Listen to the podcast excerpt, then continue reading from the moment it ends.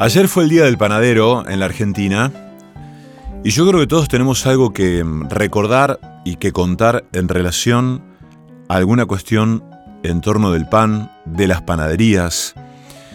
Em, estamos en una época en que todo lo que se hace con, con harinas está bajo o el influjo de la moda, ¿no? Con la masa madre, que ciertamente es, una maravilla, ¿no? Em, las, piezas de repostería eh, europeizadas o afrancesadas, y también por las restricciones o esta demonización de las harinas, ¿no? Vieron que en cualquier, cualquier dieta, cualquier este, em, sistema de alimentación que se presuma sano, lo primero que se restringe o una de las primeras cosas que se restringe, son las harinas. Cuando antes no era así, ¿no? Es como que antes, eh, yo al menos lo que recuerdo es que se atacaban las grasas, ¿no? Ahora el tema son los carbohidratos y las harinas. Em, yo creo que las panaderías siguen siendo algunas, ¿no? Así como una especie de templo donde se sigue narrando una historia la gente de pueblo, bueno, los que somos de pueblo tenemos siempre historias entrañables y recuerdos muy claros en torno de las panaderías que este, hay en los pueblos, volver a la madrugada, este, pasar por la panadería que casi nunca estaba abierta, entonces en los pueblos es muy común que ante la confianza que hay eh, con los panaderos, le toquemos la puerta o el portón del costado, el lugar a donde efectivamente está el horno, ¿no? la cuadra de la panadería y allí comprar facturas recién, recién sacadas del horno. Pero es Hernán el Pulga Benedetto el que nos va a contar, eh, nos va a, leer él mismo con su voz em, una historia acerca de el Día del Panadero. El Día del Panadero. Siento el olor a pan y escucho recostado con el cuerpo tembloroso por las imperfecciones de la pista el ruido que me arrastra camino al horno. Veo la mano fuerte de mi abuelo enroscada en una bolsa arpillera que como una extensión de su brazo tira el improvisado trineo. Yo tengo la espalda apoyada en el canasto, estoy adentro, entro perfecto. Voy sentado con las piernas flexionadas hacia adelante como en un karting. Estoy contento y contenido, Jugamos en silencio, un silencio cómplice, privado, verdadero, inmortal y cómodo, que solo se interrumpe con el chillido y la fricción de las maderas de abajo del canasto contra el piso. Vamos fuerte por la cuadra hasta el horno, el corazón de la panadería. Es nuestra forma de jugar y de comunicarnos, de ir hacia adentro. Mi abuelo hablaba poco y tiraba mucho, así jugábamos. No recuerdo atesorar tanto un juego como ese que compartía con mi abuelo. Yo no sabía quién era Malatesta, pero él me contaba historias que le daban risa, pero no carcajadas. Mi abuelo no se reía ni hacía nada de manera exagerada. Sonreía, se reía con son. Con el tiempo, supe que Malatesta era un famoso anarquista italiano que no solo existió posta, sino que además fue fundamental acompañando y creando espacios de resistencia y de lucha para conseguir más derechos en materia laboral. Malatesta fue uno de los miembros de esa sociedad anarquista que renombró las facturas, popularmente conocidas como vigilantes, sacramentos, suspiros de monja, cañones, bombas y bolas de fraile. Todos nombres que hacen alusión y se burlan de los sectores de poder dominantes como la iglesia y los militares. Mi abuelo se reía de lo mismo. Hoy es el día del panadero y cómo no recordarlo. Gracias por los paseos en canasto, a la testa, cañonini, la leña pilada, las bolsas de harina, las piñas, las historias, los 10 pesos por gol, las siestas, la simpleza, el amor y el linaje. Abuelo Pichi, por donde andes, feliz día y gracias. Éramos muy amigos todos de don Juan Riera. Y eso que dice la letra es cierto. Pues sabes que el Manuel trabajaban del intransigente y lo dejan cesante.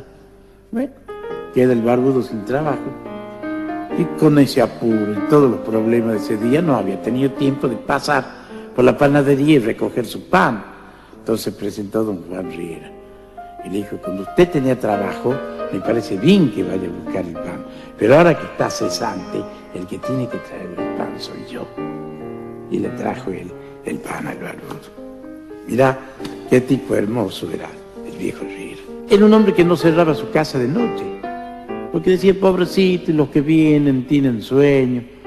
Cuando llueve, ¿qué se va a hacer la gente? Que sepan que pueden entrar a mi casa. Y si hayan una cama desocupada y se acuestan a dormir, pues que duerman. Y si vayan al banco, pues que se sienten. Y si hayan pan, pues que lo coman. Era un hombre de esa amplitud y de esa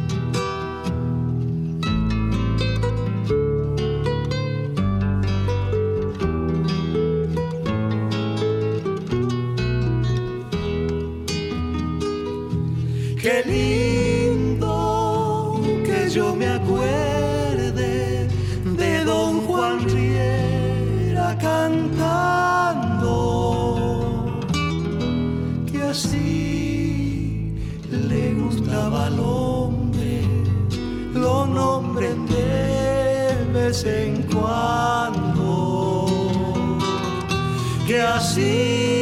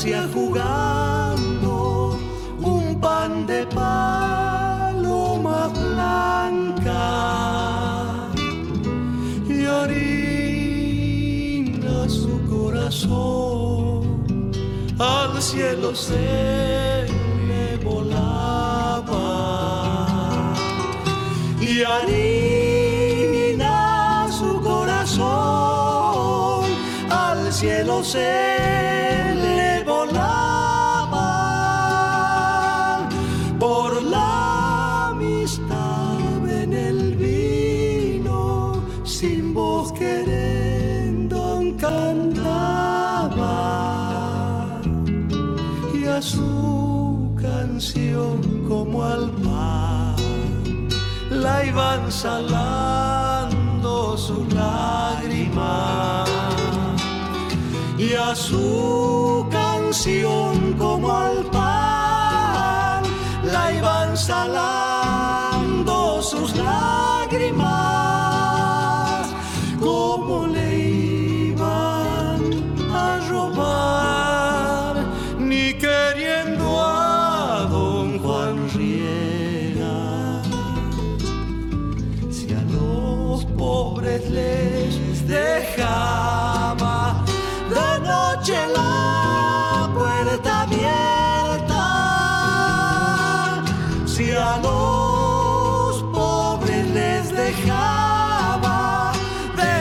noche la puerta abierta.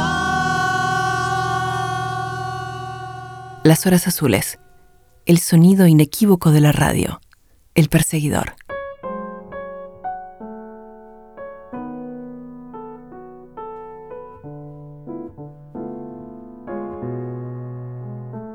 Es casi, te diría, una ley, ¿viste? Pero bueno, vamos a ver qué, qué onda, ¿viste? Encima es el taller que más me gusta dar. ¿Por qué?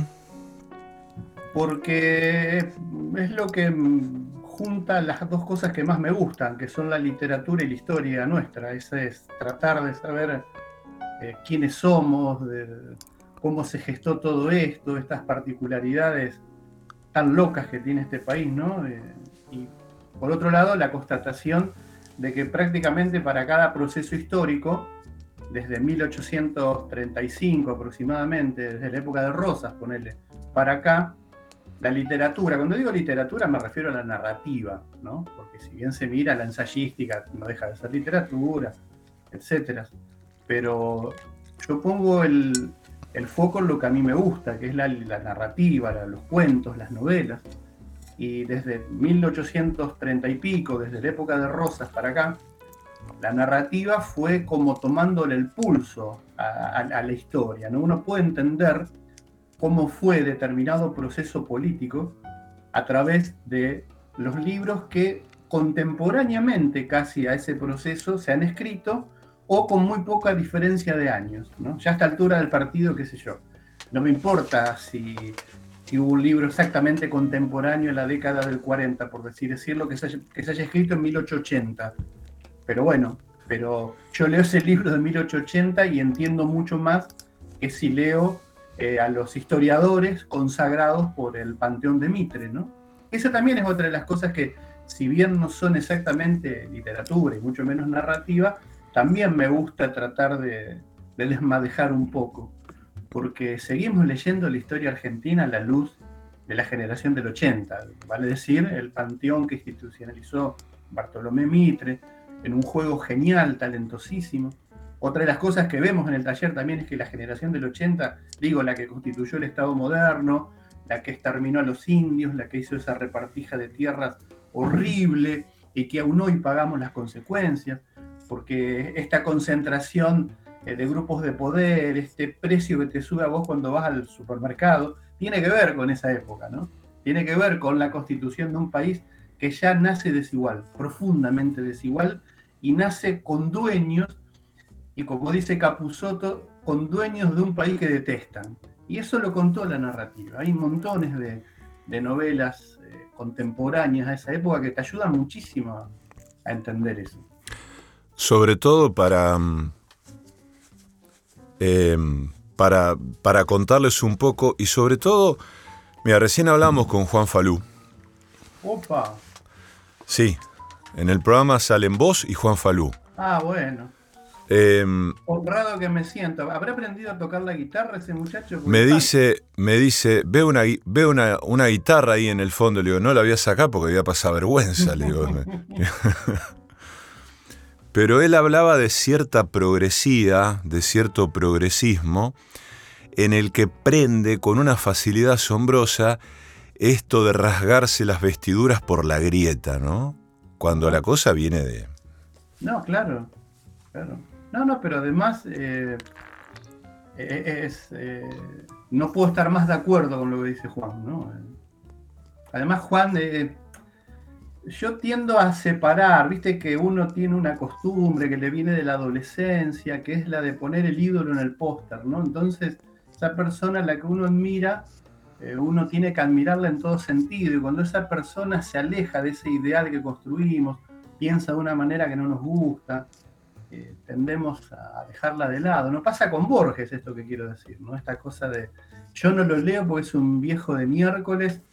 Eh, bueno, capo, pero yo conozco muchos viejos de miércoles que no, no escribieron el Aleph, ¿no?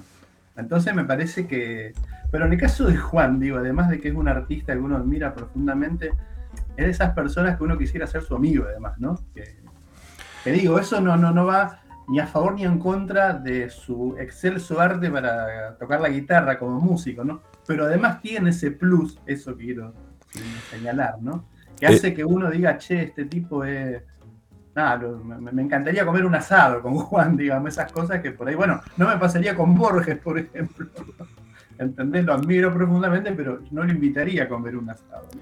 Y sí, volviendo a lo que decía Juan inicialmente, está constituido de esa manera y a mí no me parece que esté mal. No me parece que esté mal, porque eh, justamente son los pacificadores los que hablan de que, bueno, no, eh, no- no nos conviene, no deberíamos pensar en estos términos antagónicos, pero son los que bombardeaban gente indefensa en una plaza para derrocar a un tirano, entre comillas. ¿no?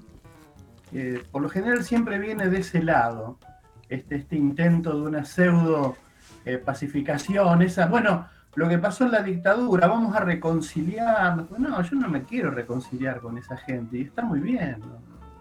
Me, parece que, que, eh, tiene que existir. Además, este, este concepto de que no debe existir la lucha, anda a explicárselo a un laburante que todos los días se levanta a las 6 de la mañana, que se tiene que abrir a codazo en el transporte público, que encima cada vez es peor. Anda a hablarle a ese flaco o esa flaca de que no tiene que haber lucha. Si no existiese lucha, si no existiese ese instinto agonal, no estaríamos acá desde, que, desde la época de Adán hasta ahora. O sea, terminémosla con esas estupideces. Es que, bueno, tenemos que sentarnos a debatir. Obviamente, eso no, no tiene por qué, la historia debe enseñarnos que eso ya no, no debe ser justificativo como para que nos matemos entre nosotros. Pero hay gente que yo la quiero bien lejos y me parece que, que no, no, no, no, no está mal esto. Eh, no por caer en formalidades, pero em, para la audiencia advenediza, reciente o distraída, probablemente muchos conozcan esta voz, pero voy a reforzar esta información porque estamos conversando con Marcelo Costa. Em, probablemente digo, muchos conozcan eh, esta voz porque Marcelo y creo no cometer un, un- error si digo que sos un hombre de radio. por lo menos eh, lo he sido en una época no tan lejana. Ahora estoy un poco. Estoy un poco más entretenido con otras cosas. Eso es lo que me pasa con, con mi ausencia. Ausencia que nadie echa de menos, ¿no? Hay que ser justos también. Pero digo, eh, tiene que ver con que estoy más entretenido. Esto que me provocaba, ese bichito que me provocaba la radio, ¿no? que seguramente te pasa a vos, que sos hombre de radio, esa cosa que uno siente antes de que se prenda la lucecita roja en el estudio. Y yo hubo una época en que dejé como de sentirlo. Y, y me pasa ahora cuando se hacen las 7 de los días que doy talleres y estoy esperando que llegue la gente. Y es, muy parecida esa sensación, ¿no? Como que un- vino a, a reemplazar una cosa por otra. Lo cual no quita que estoy dispuesto a sumarme a proyectos. Lo que no tengo ganas de hacer en este momento, y vos lo sabés mejor que nadie, es a renegar. No, no tengo ganas de renegar. Y para mí, siempre que he hecho radio, he renegado. ¿Por qué? Bueno, porque fuera de la- la- las amistades, fuera de la gente valiosa que uno conoce con el tiempo, eh, a mí me ha costado mucho conseguir un auspicio, me ha costado muchísimo conseguir un anunciante. Eh, no tengo acceso, no tengo llegada a los circuitos de poder, los que discrecionalmente te dan una pauta. Eh, no tengo ganas de renegar por eso. Por otro lado, el tipo de programa que hacía yo, donde invariablemente me gustaba entrevistar gente, pero invariablemente terminaba leyendo un cuento que me gustase y pasando un tema musical que también me guste, eh, lo puedo hacer en Spotify ahora. De una manera también atemporal, eh, sin renegar, eh, probablemente con una llegada más o menos similar, así que no, no, no, no me vuelve loco eso.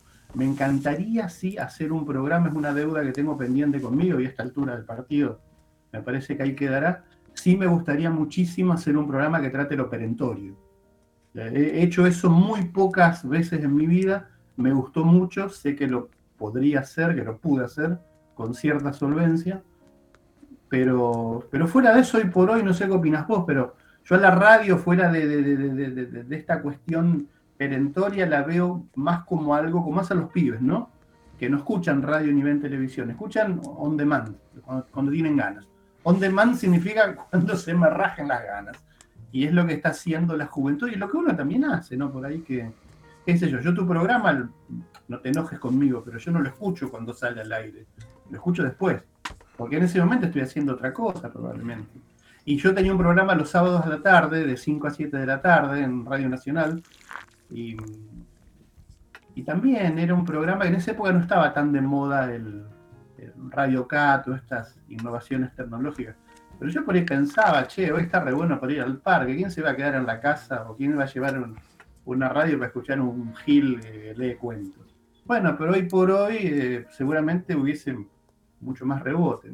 Así que sí, he sido un hombre de radio, me fascina la radio, me encanta la radio, le presto mucha atención, viste que ahora está de moda la serie Santa Evita, libro que tratamos en el taller, ya que estamos. Mirá. y hace mucho lo venimos tratando. Y a mí me, le presto mucha atención a la parte en que eh, se muestra la Evita actriz, viste, los radioteatros, todo eso, los tipos haciendo los efectos y me da mucha nostalgia de una época que no he vivido. No sé si te pasa. Por supuesto. me da nostalgia de una época que no he vivido nunca y a mí me hubiera encantado. Eh, si me pudiera trasladar en el tiempo, yo pagaría cualquier cosa por ir, aunque sea media hora, a cualquier casa de familia de la década del 40 que esté escuchando un radioteatro. Eh, hay un juego que, mm, que, propone siempre la memoria. Me acuerdo de Rosa Montero, creo que fue Rosa Montero la que dijo que incorporar la imaginación a la memoria es una manera de modificar el pasado, digamos, ¿no? Em, porque el otro día con, unos amigos jugábamos a eh, a qué época te gustaría, te gustaría ir, viajar en el tiempo, pero para, para vivir, ¿no? Lo cual es, una, es un juego que tiene una trampita natural, porque uno se piensa viviendo en tal o cual época, pero con el que es hoy, con la cabeza que uno tiene hoy. Claro, claro.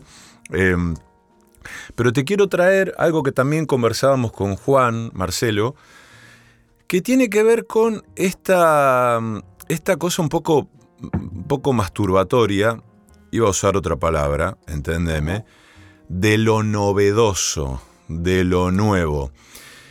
Y mm, para los que tenemos más de 25, como vos y yo, em, a veces renegar contra, contra lo nuevo, contra las nuevas expresiones o las nuevas formas, las plataformas, lo que se cuece en las redes sociales, nos pone automáticamente en el lugar de viejos chotos, ¿viste? Es decir, el viejo que reniega de lo nuevo, ¿por qué no te, por qué no te amigas con lo que hay, con lo nuevo que es, etcétera?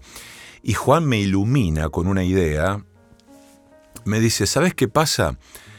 Que muchas de esas cosas novedosas son profundamente conservadoras.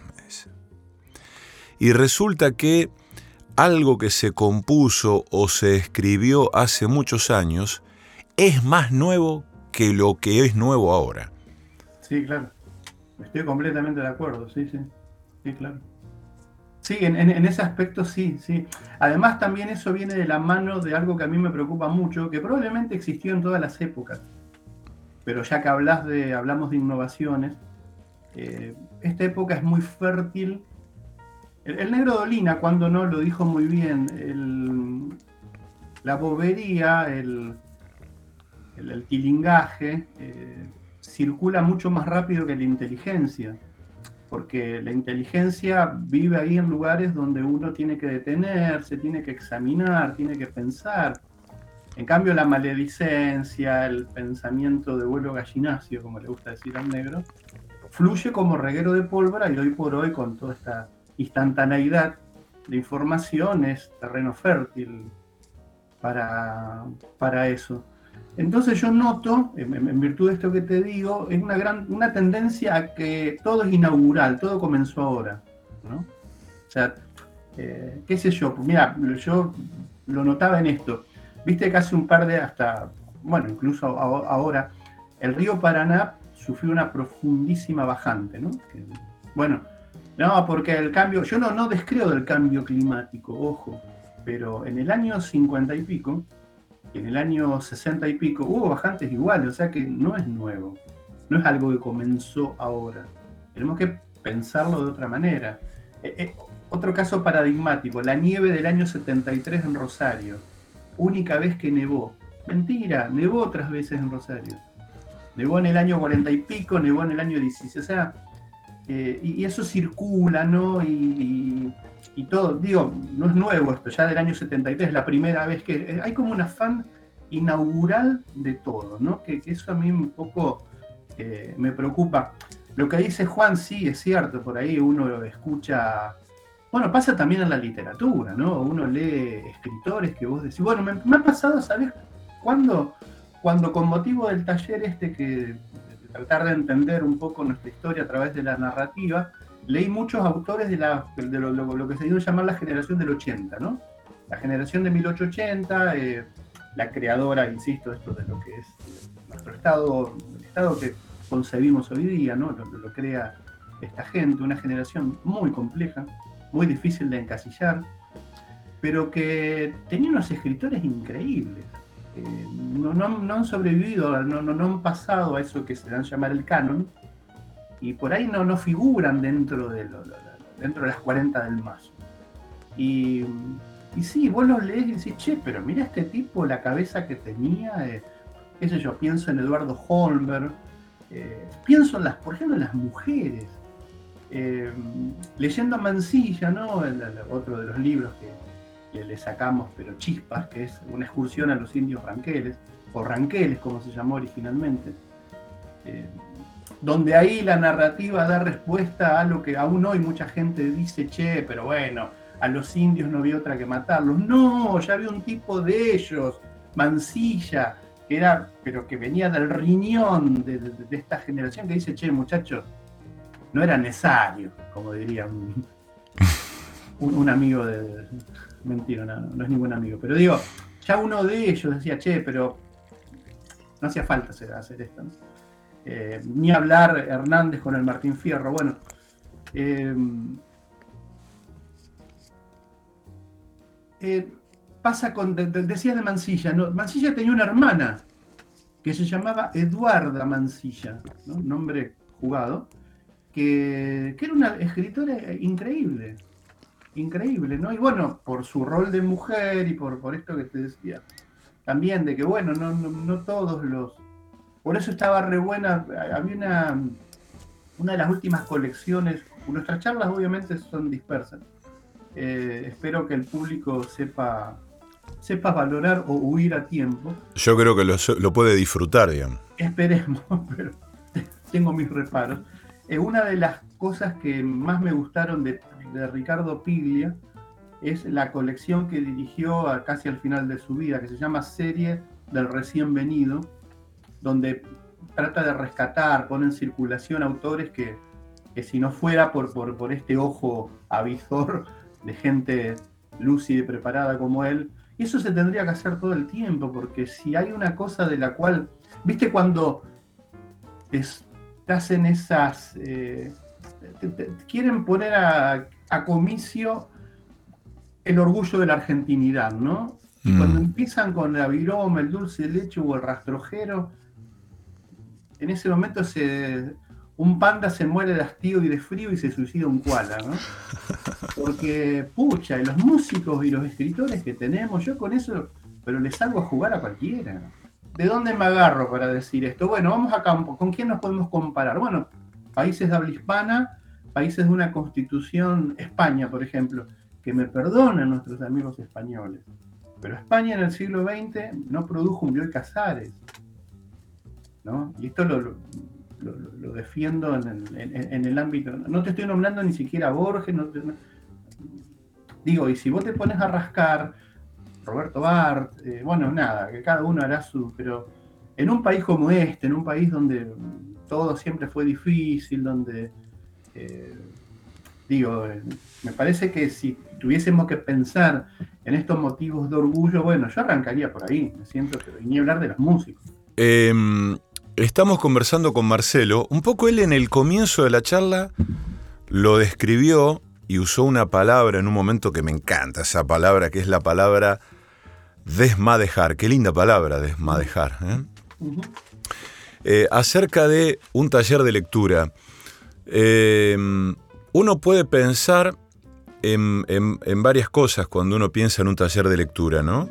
No así en un taller de escritura, porque me parece a mí que la gente quiere escribir más de lo que quiere leer. Totalmente de acuerdo. Y hay muchos talleres de escritura que están muy buenos, que incluso los da gente muy, muy respetable, pero es más difícil leer que escribir.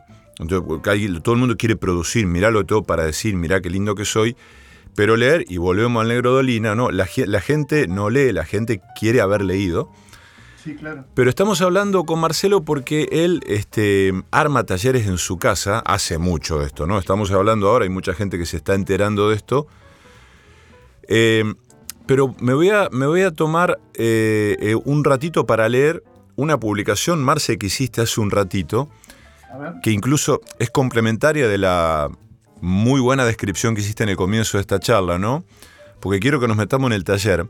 La literatura argentina empieza con El Matadero y Bartolomé Hidalgo, ¿el Estado argentino fue creado por un libro o por la generación del 80? ¿Se pudo hacer otra cosa que lo que hizo Roca, Silvio Astier y Fabio Cáceres? ¿Fueron gemelos separados al nacer? ¿Borges prologando un libro de Jaureche? ¿Por qué el peronismo no le dio bola a los escritores? Respiración Artificial, de Ricardo Piglia, ¿es la novela de la dictadura? ¿Y los pichiciegos? Algunas de las preguntas que nos haremos durante ocho encuentros.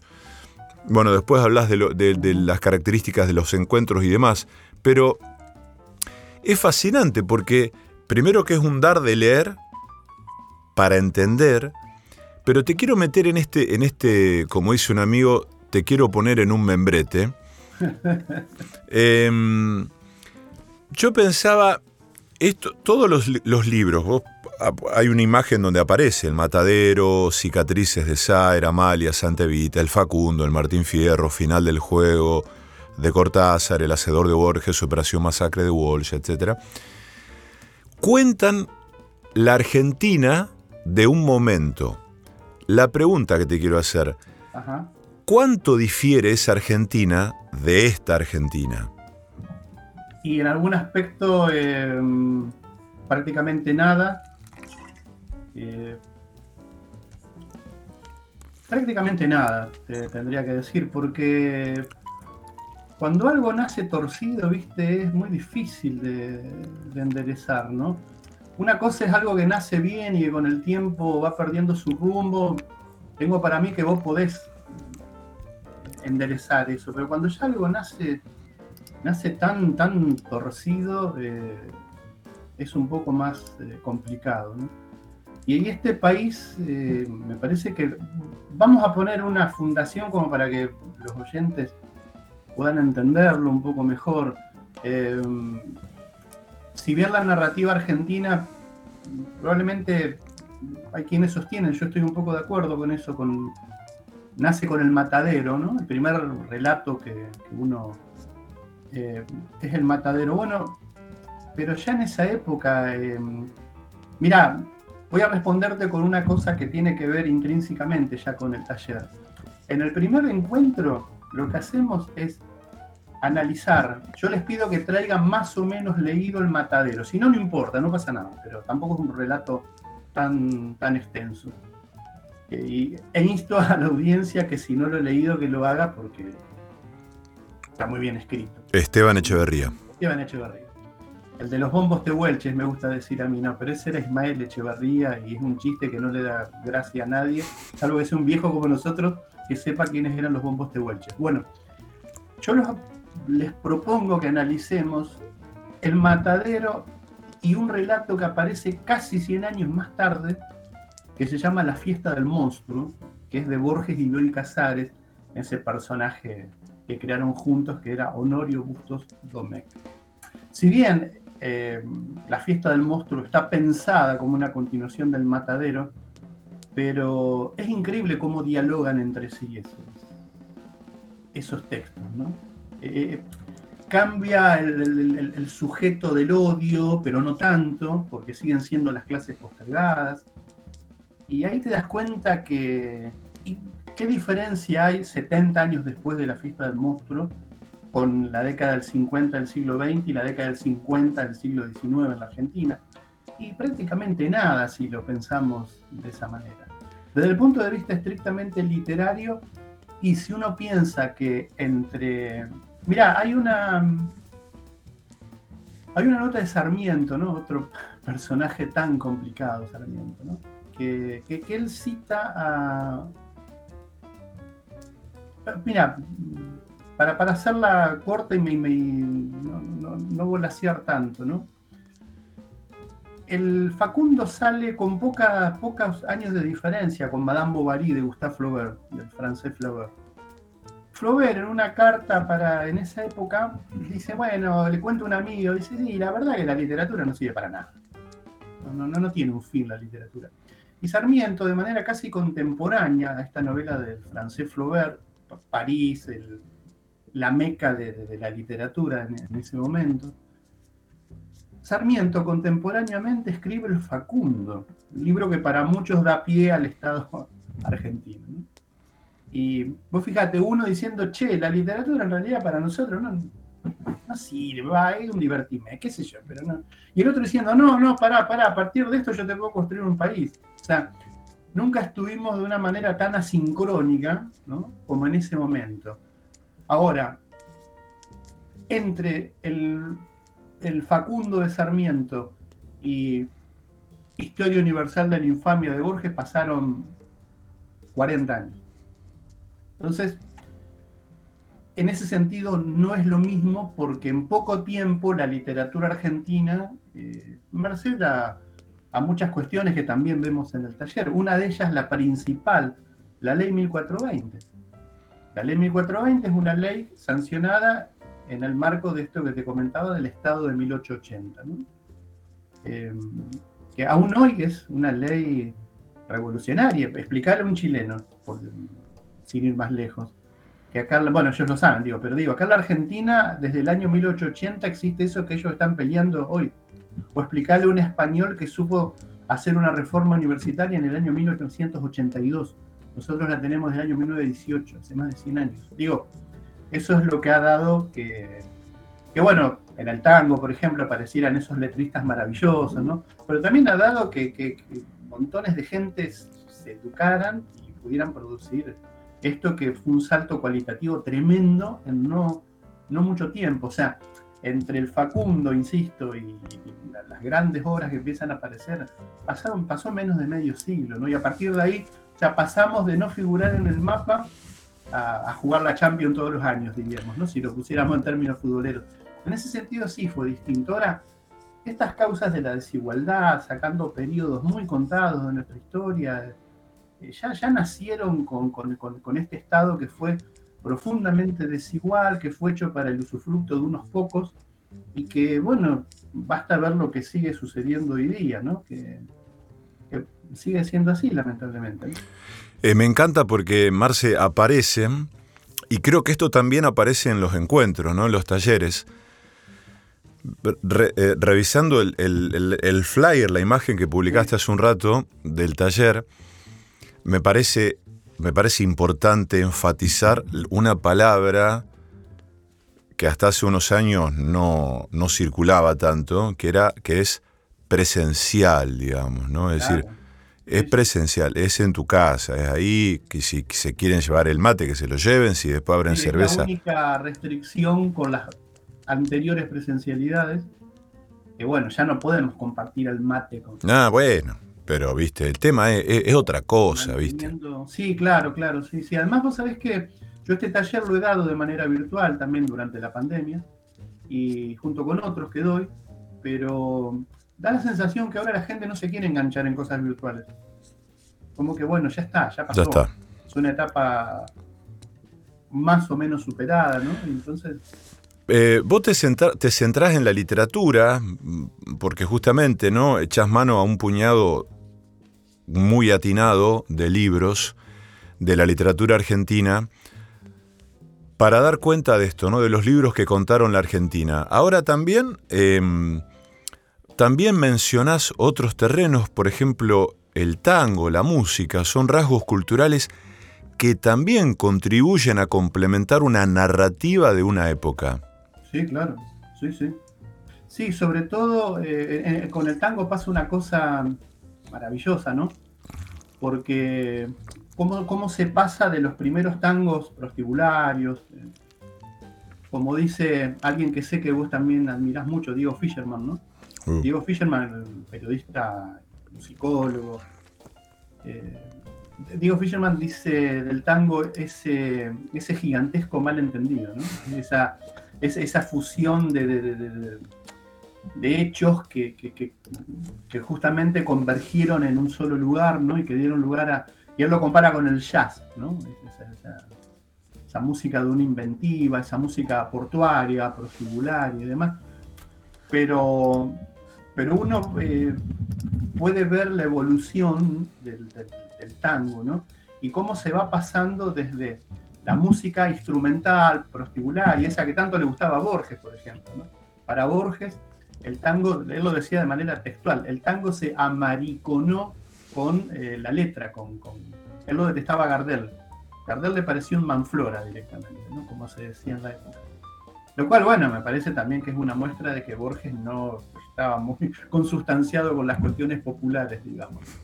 Pero te decía con respecto al tango, cómo se pasa de ese tango a, al tango con una letra maravillosa y por qué se empieza a escribir, por, qué se empieza a pensar al tango como recipiente sonoro de letras increíbles. Eh, bueno, cuando pasa o para decirlo de manera más ordenada, los grandes letristas, los primeros grandes letristas del tango, son hijos de la ley 1420. Si vos te pones a hurgar, son pibes de familias eh, proletarias, por así decirlo, que tuvieron acceso a la educación a partir de la ley 1420 y consecuentemente eh, ahí comienza su instrucción. ¿no? Me parece que van, van muy de la mano. ¿no? Si uno se pone, que te voy a contar a vos, pero sí, me parece, no, no, pudiste decirlo mejor. Son, yo le doy una, una muy pequeña dentro de lo que a mí me gusta, ¿no? un pequeño lugarcito al tango, pero sí, me parece, yo lo considero una parte de la narrativa, ¿no? Claro, totalmente. Em, que también le tomó el pulso a la época. Claro, claro. Eh, Marce, podemos, podemos dar tu teléfono aquí, obviamente, porque es, es público en las redes para, para que se junten a leer con Marcelo y entre ustedes también los que asistan a estos encuentros maravillosos, cuyo inicio es el martes 9, o sea, el, el próximo martes, el martes de la semana que viene. El, el martes 9 de agosto a las 7 de la tarde en la zona de Rioja y Callao. obviamente que les doy las coordenadas por privado. Claro, y tienen que escribir al 341-581-6763. 341. Lo voy a decir al modo rosarino, porque es 3415 816763. Marcelo Costa allí los recibe con, con esto Vos sabés que me voy a permitir usar una palabra porque son, son descubrimientos que vuelven en tesoros. Después cada uno verá qué hace con eso, ¿viste? Porque eh, también está la expectativa de, entender, eh, entender, mira, con Juan Falú hablábamos de eso. Hay cosas que son inexplicables, ¿viste? Eh, pero hay cosas que son explicables y a través de la literatura y este, este puñado de libros uno me parece que puede llegar a, entender mucho de la maraña y de la madeja en la que vivimos, ¿no? Sí, sí, sí, sí, me parece que sí. Y por ahí lo que mencionabas el flyer, por ahí en Facebook eh, yo figuro con Marcelo Costa, texto sentido. Em, en, el flyer por ahí se ven libros, yo justamente adrede, ¿no? Esos son algunos de los libros, pero por ejemplo se van a encontrar con un libro de Cortázar, final del juego, y uno piensa, bueno, ¿cómo Cortázar? No, Cortázar tiene un par de cuentos ahí tremendos. hay una historia muy linda sobre, si me permitís, si tenemos un par de minutitos. Hay, un cuento allí que se llama eh, Las puertas del cielo. que, que lo recomiendo muchísimo. Es un cuento increíblemente escrito, pero escrito con una mala leche muy grande. Creo que fue mm, Haroldo Conti. El, el asunto es así, año 1971. Asunción, asu- asunción, así se dice, de Salvador Allende en Chile. Cortázar va invitado. Cortázar, Cortázar que, que conocimos en la última época, el Cortázar eh, progresista, lejos del Cortázar que se va a vivir a París porque los bombos peronistas le impedían escuchar a Bela Bartok. Eso. Mismo Cortázar después dice, bueno, yo no, no, no, entendía mucho. El Cortázar de Casa Tomada, por más que él jure y perjure que no es un cuento que haga alusión más que una, una- un sueño que él tuvo una siesta, ¿no? Y escena, situación, 1971. Periodista argentino que creo que era Haroldo Conti. Eh, si no era, sí, estoy casi seguro que era Haroldo Conti, ¿no? Eh, Cortázar estaba peleado con la prensa argentina por, por- por una serie de, lo, trataban de manera muy frívola. Entonces no daba reportaje. Entonces, bueno, este Haroldo, que era amigo, le dice, che. Bueno, le dice, está bien, van al lobby del hotel, dice, bueno. Y le dice a Haroldo, bueno, pero Casa Tomada es un cuento que es una alusión al peronismo, un cuento medio gorilón, qué sé yo. Y Cortázar lo, lo ve venir y le dice, no, le dice, para, Casa Tomada, yo me acosté a dormir una siesta, me levanté y tuve ese sueño y lo escribí. Ahora, si vos me querés buscar por cuento gorila, ese no es mi cuento gorila. Mira, mira, eso me me hizo quererlo mucho, Cortázar, más de lo que quería. Mi cuento gorila es este, es Las puertas del cielo. ¿no? Ese es un cuento escrito desde un encono que, que- pero bueno, le dice, vos también tenés que entender que eh, en el 17 de octubre del 45 realmente apareció algo que para nosotros, blanquitos, más o menos bien comidos, intelectuales, no sabíamos qué carajo era ni de dónde carajo venía. Y nos provocó cierta cuestión. Dice, bueno, con el tiempo aprendí que yo estaba equivocado, etcétera, pero si querés buscar un cuento gorila mío, no busques en Casa Tomada. Busca ese cuento que te digo, que se llama Las Puertas del Cielo, que describe, lo único que voy a contar, no lo voy a spoilear, como decimos los chicos jóvenes, pero describe una bailanta, que se llama justamente Las Puertas del Cielo, y a los tipos que van a la bailanta los describe como javaneses, como mocovíes, ¿no? Lo, lo- lo hace como una especie de, de intento de precisión antropológica, gorila, recontra bien escrito, ¿no?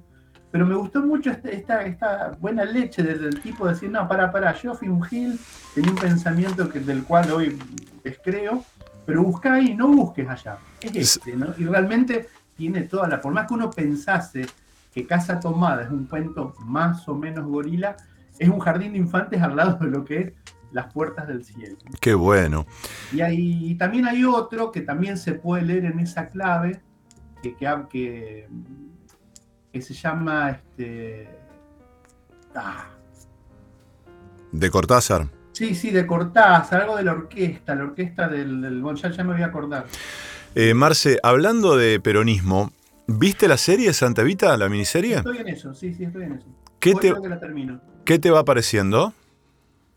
Ah, qué difícil, ¿no? Eh, no, de- digo qué difícil. A mí me gusta, me, me- me parece que está bien. Pero leo tanta crítica, en- sobre todo en redes sociales, ha provocado un rebote, que, a mí por ahí, mm, por un lado, me cuesta un poco de. Me, cuesta un poco entender. Me parece que si uno piensa en el público de, de- esta serie, eh, yo pienso en mis hijos, por ejemplo, ¿no? Que pibes jóvenes que por ahí está bueno que vean esta serie y muchos la están viendo. Es verdad, a mí me hubiese gustado que la serie ahondase más en determinada circunstancia, pero la novela no parte del ensalzamiento. A, a- Eloy Martínez, que era gorila el Tomás Eloy Martínez. Tomás Eloy Martínez era un gorila de izquierda, un gorila progre, pero no dejaba de ser gorila. Eh, hay un libro de crónicas excelente, era un gran escritor Tomás Eloy Martínez, me apresuro a decir, ¿eh? que se llama eh, El lugar común, la muerte, donde hay una, una especie de pseudo ensayo, crónica sobre Perón, que realmente lo, lo- lo ataca de una manera muy ingenua, tratándose de un escritor, un escritor de fuste, ¿no? Pero la novela Santa Evita habla del periplo increíble del cadáver de Evita. No, no, no habla de otra cosa. Sí, por ahí le criticaron a Eloy en su momento y ahora la crítica también va hacia la serie, que por ahí podría haberse detenido un poco más en mostrar realmente qué representaba Evita. El espesor político de la figura. Exactamente. Pero no era eso, la novela no, no habla de eso. La novela no habla de eso, la novela habla de, de- de lo que ocurrió y bueno, si uno... eh, lo que pasa que es un personaje tenido de, de- tanta controversia aún hoy, ¿no? Para, prueba esto, lo, lo que estamos hablando ahora.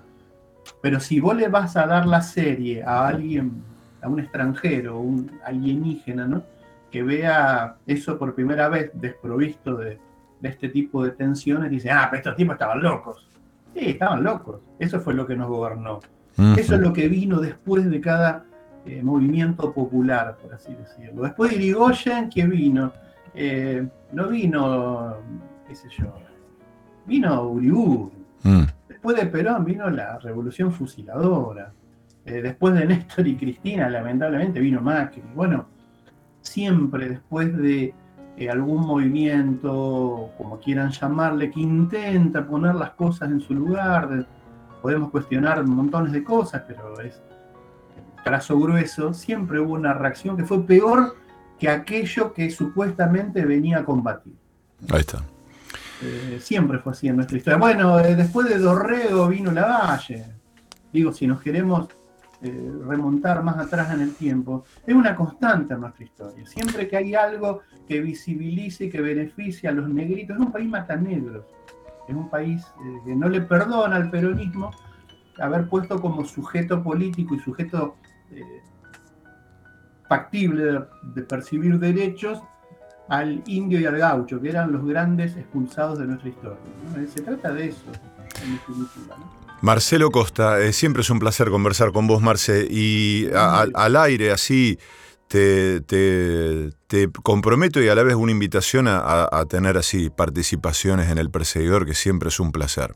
Cuando quieras. Eh, un abrazo fuerte y la seguimos en breve. Dale, un abrazo y muchísimas gracias a vos por la mano.